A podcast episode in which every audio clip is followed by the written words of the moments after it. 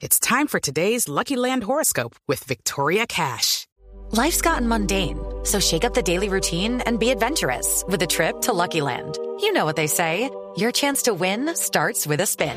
So go to LuckyLandSlots.com to play over 100 social casino-style games for free for your chance to redeem some serious prizes. Get lucky today at LuckyLandSlots.com. Available to players in the U.S., excluding Washington and Michigan. No purchase necessary. VGW Group. Void where prohibited by law. 18 plus. Terms and conditions apply.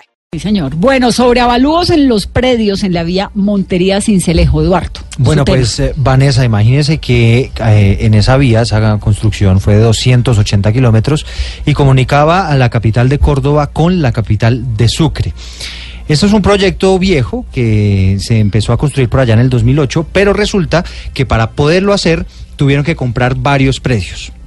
La mayoría de ellos eh, hubo conciliación con el dueño y demás, pero en 28 casos no. Y esto se fue a los tribunales y allí es donde viene la pepa del asunto, eh, Vanessa, porque resulta que algunos jueces en Sucre y Córdoba pues emitieron unos fallos que inflaron de manera impresionante los precios de estos eh, predios. Para ponerle un ejemplo, hubo uno en Montería, por ejemplo, que eh, se incrementó su precio en el 622%. Hubo otro en el cual se incrementó en un 580%.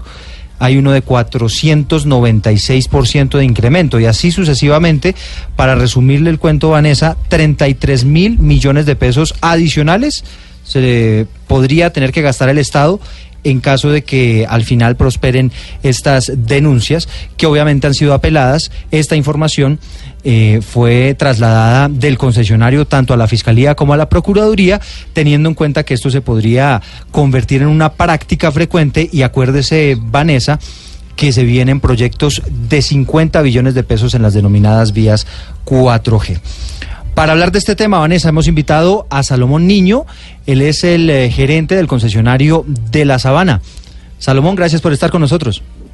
Muy buenos días a todos.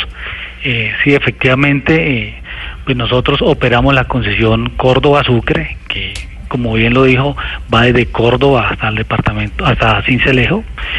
Eh, dentro de las tareas que nos asignó el Estado para esta concesión viene la gestión predial, que es la compra de los predios para desarrollar las obras. Eh, en eso nosotros hemos identificado eh, unos avalos exorbitantes, como usted lo señala, en la cual eh, un, un predio de tener un avalúo de 70 mil pesos el metro cuadrado aproximadamente, paga a 400 mil pesos el metro cuadrado. De Los 70 precios- mil a 400 mil. de 70 mil pesos el metro cuadrado a 400 mil pesos el metro cuadrado aproximadamente. Los principales casos los tenemos en la paralela circunvalar de Montería. Eh, en ese proyecto eh, se logró enajenación voluntaria, digamos que los propietarios estuvieron de acuerdo en cerca del 80% de, de, de la población, estuvo de acuerdo con nuestros avaludos. Sin embargo, esa poquita parte eh, de, de- los avaludos es la que está saliendo con unos avaludos exorbitantes. Nosotros hemos hecho las respectivas denuncias a la Fiscalía y la Procuraduría, hemos llamado la atención de manera poderosa porque me parece, nos parece que este detrimento puede llegar a afectar las demás concesiones viales, todo lo que se viene en proyectos 4G eh, es un detrimento claramente porque, como les decía anteriormente, nosotros logramos enajenar a, a un valor promedio muy inferior a lo que está saliendo ahora en, en los avaluados judiciales. Doctor Niño, Eh, de- eh, explíquenos un poquito eh, cómo es este procedimiento, porque yo entiendo que el concesionario va ya sea al Instituto Agustín Codazzi o acude a Fede Lonjas para hacer estos avalúos y ofrecerle al dueño del predio. Pero por parte del juzgado, ¿quién hace ese avalúo? ¿Quién determina al final ese incremento tan exorbitante? Bueno, e- es importante la, la pregunta y, y enhorabuena hacer la explicación del, del caso. Eh, la gestión predial es la, la materialización de, de los diseños. En, en- cuando usted va a construir la vía, ponen los diseños sobre las fajas de terreno y se identifican los predios que se van a afectar. Eh, una claridad, Autopistas de la Sabana no es quien eh, determina el valor de los, de los, ah, de los predios. Eh, el Estado determina dos entidades, que es o el IGAC o la lonja de propiedad raíz. Son los dos entes delegados por el Estado para que hagan los respectivos avalúos de los predios. Una vez hecho el avalúo del predio por estas dos entidades, la concesión oferta a los propietarios. En esas, eh, una vez ofertado, los propietarios tienen la determinación de aceptar o no el avalúo. Como les decía, más del 80% de los propietarios aceptó nuestros avalúos. Eso nos, nos dice que las lonas hicieron un trabajo juicioso, porque la mayoría de la gente aceptó. Eh, los que no aceptan el avalúo, ya sea porque no están de acuerdo con el precio o porque tienen algún problema de, de, jurídico del predio, de pronto alguna hipoteca que no puedo subsanar, de pronto algún otro inconveniente, se van a una expropiación judicial. Ahí es donde tenemos el inconveniente.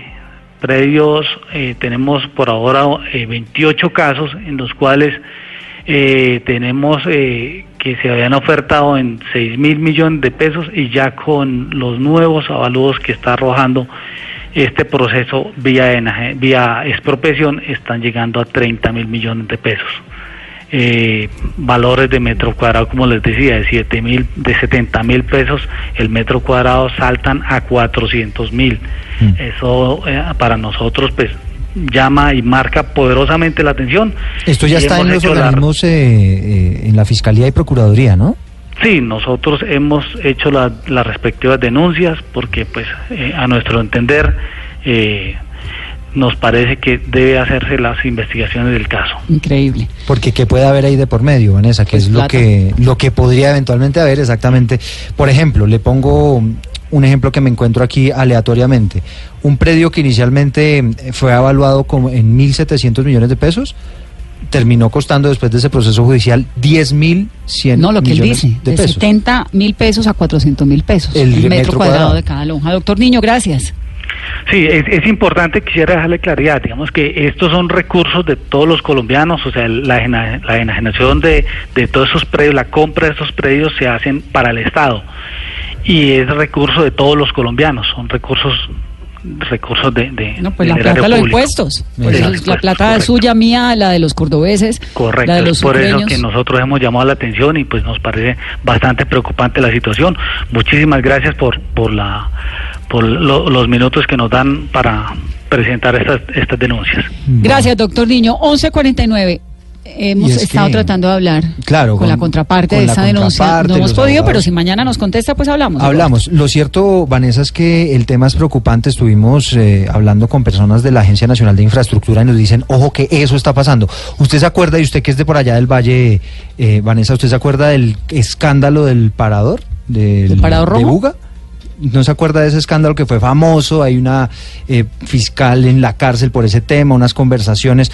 Eso tiene que ver con lo mismo. Son predios que un día valen un peso y después de un proceso judicial triplican, cuatruplican y obviamente allí lo que se está investigando es si eventualmente puede haber una un plática por medio o una plata de, coimas. Exactamente. Y la Agencia Nacional de Infraestructura nos dice, ojo, esto está pasando y se viene van a invertir 50 billones de pesos en vías 4G, así que las alertas por supuesto quedan encendidas. Eduardo, gracias. 11.50 viene Marcela Carvajal a esta cabina.